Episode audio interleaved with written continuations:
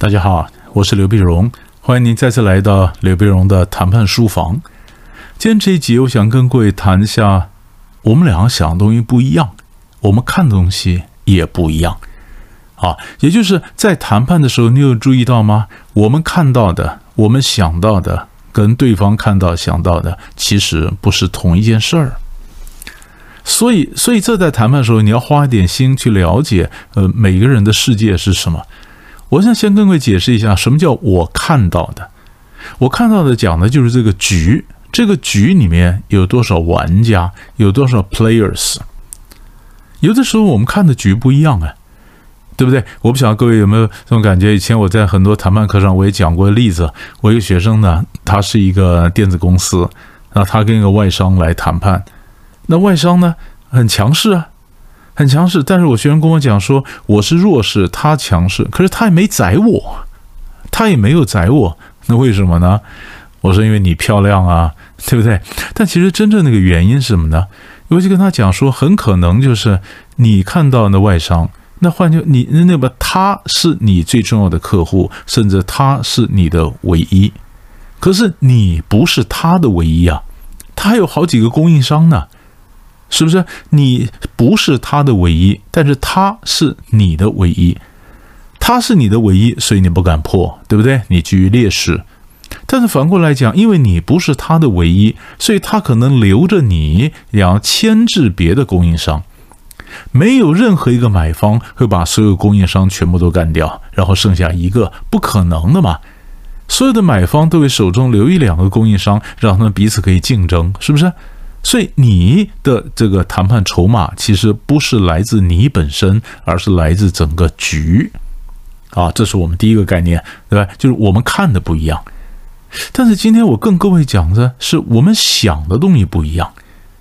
有的时候我们觉得，哎，我都是为他好，他为什么呃不感激呢？啊，或者我觉得我这样张牌对他来讲很好啊，他应该会答应的，他为什么会拒绝呢？啊，其实最主要要跟各位分享这个题目呢，就是因为过年的时候呢，其实我一个朋友家里发生的状况。朋友的小孩呢，在澳洲，在澳洲很独立啊，在澳洲很独立，在澳洲三年啊，三年，那么呃去年也没回台湾嘛，那今年呢，因为。这憋不住了，你说 COVID nineteen 回来隔离就隔离吧哈，那隔离隔离回来的，他妈妈看到他当然也非常高兴啊，哎呀嘘寒问暖呐，每天做这个吃做那个什么给他给他给他这给他用啊吃啊喝啊。那有一次我跟他这个小朋友见面的时候，我就跟他讲说，你回来要多陪陪你妈妈，要孝顺你妈妈呀啊，你妈很辛苦啊。啊，结果这男生跟我讲说，我妈是辛苦了，但有些辛苦我看他自己的，他劳碌命忙不下来。我什么意思啊？他每天晚上一定要帮我们兄妹四个人呃切水果。比如说，他说我们都那么大了，对不对？水果买了放冰箱里，谁要吃什么谁自己去拿嘛。需要妈妈每天这样子切吗？啊，你这样切，你这样切，基本上你把自己搞那么累，没有必要嘛哈。所以他回来的时候就跟他妈有这个吵架，他妈切个水果给他吃啊，不吃。不吃啊，那我就跟他讲说，你妈切水果你不吃，那你妈不是很难过吗？啊，他跟我讲说不是，如果我表现吃的很开心，我妈以后就一天到晚切，那我妈一天到晚切，那她怎么休息呢？是不是？因为我也觉得我妈很累啊，所以我不吃水果的目的是希望告诉她说，你以后不要切了，你不要切，你多你多休息一下嘛。也就是说，这小男生呢，他也许他的出发点也是好的。可可是各位呃听众朋友，你想想看，做父母不是这样想啊，他妈不是这样想啊，对不对？你看一个妈妈，她再怎么样，都希望说我今天很忙很忙，她嘴巴里会讲很忙，看到这小孩儿他吃的很开心啊，她也觉得很安慰啊，啊就是这样子啊，就是你觉得你不吃是因为让你妈妈可以休息一下，可你妈妈呢却少了那种看到安慰的那种机会啊。那种感觉，那就好像以前我们也在讨论过一个问题。那有一个人呢，他得了癌症，呃，他妈妈得了癌症，妈妈得了癌症呢，还是呃，他还叫他妈妈帮他煮饭呐什么的啊。那呃，很多人就说你怎么不孝啊？你妈得了癌症，不要你妈休息啊？他说不是，他妈得了癌症，就是他妈妈在表示他还有价值嘛，他还能够帮小孩做点什么事情。是不是？他还能帮小孩做什么事情？所以他也就呃很乐意的拖着这个病的病躯哈，呃生病的这身体来帮你呃做做做饭的什么，那你吃的哇，那非常香啊，好吃啊，妈妈也得到点安慰啊。啊，关键在这里啊，你想的跟对方想的呃不是同样一件事儿啊。谈判也这样子啊，一一一样嘛，一样。有一次好多年前我买房子，我请个设计师来装潢。那设计师呢？他的设计费啊，就是装潢费用的六趴，所以他每一次跟我介绍一下，呃，推荐怎么做。哎，刘教授，你这客厅的花岗岩要不勾个黑边呐？哈，哎哎，我说很不错啊，勾个黑边的精神出来了哈。呃，多少钱呢？呃，多十五万。二十年前的故事了。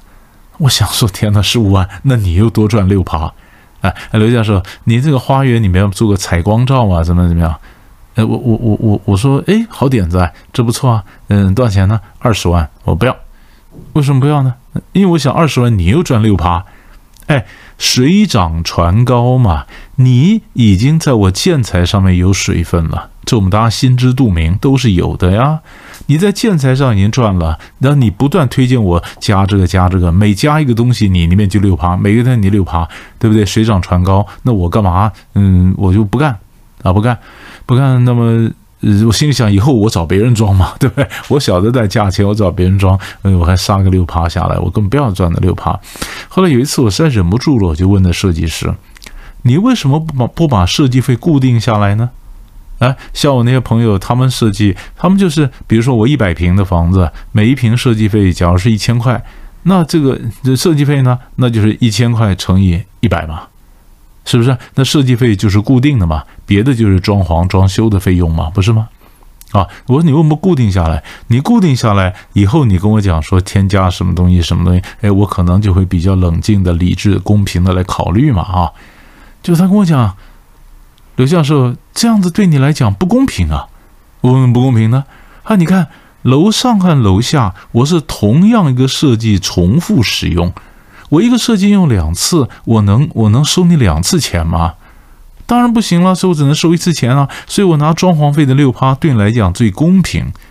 我说你完全错了，可是我不是这样想的呀，我不是这样想啊，因为我觉得这我我所以所以你说在谈判的时候，你是卖方，你从你角度来想，我完全不是这样想的，我们两个根本鸡同鸭讲。我们俩没办法对接出来我们讲的什么东西，因为我对你可能不信任，越讲越不信任，那谈判怎么走得下去呢？对不对？所以我们要了解，我们在谈判的时候，哎，对方想的跟我想的一不一样啊？就是为什么有时候我认为我这个东西出来，他应该会接受这么好的条件，他们不接受，就他就没接受。我们在谈判上有一招叫做出其不意。出其不意就是，人家赌我会的时候，我居然不会不答应他；人家赌我一定会答应他，我居然不答应；人家赌我会拒绝他，我居然答应了。出其不意呀！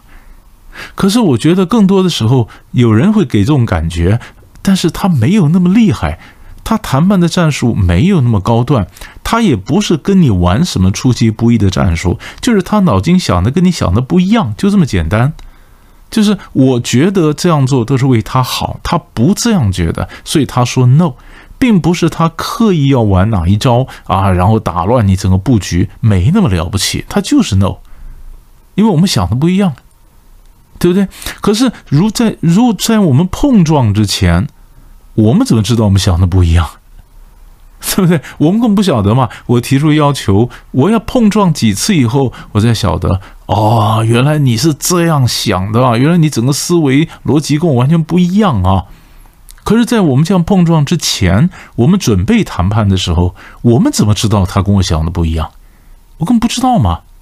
所以，我们谈判的时候不能太一厢情愿，不能太一厢情愿。所以，每件事情都得想个万一。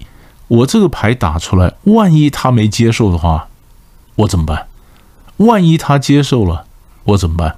所以你要有 B 计划呀，你要有 B 计划嘛，你要有 B 计划。我们不可能一件事情我算准了就只有一种可能，然后别的不可能，不会嘛？所以永远都要有一个 A 计划，有个 B 计划。我们准备他的想法跟我想法不一样的时候，我怎么办？知道吧？好，这个是呃，我们在谈判，因为包括人际的沟通，包括谈判上的交锋，包括你怎么成功把你东西卖出去，它概念是一样的，就是绝对不要认为每个人想的跟每个人看的都是同一件事儿，不是这样的，不是这样。你所以你要多沉淀一下，想一想，看我们该怎么做，好吧？希望可以给各位一点启发。我们下一集再见。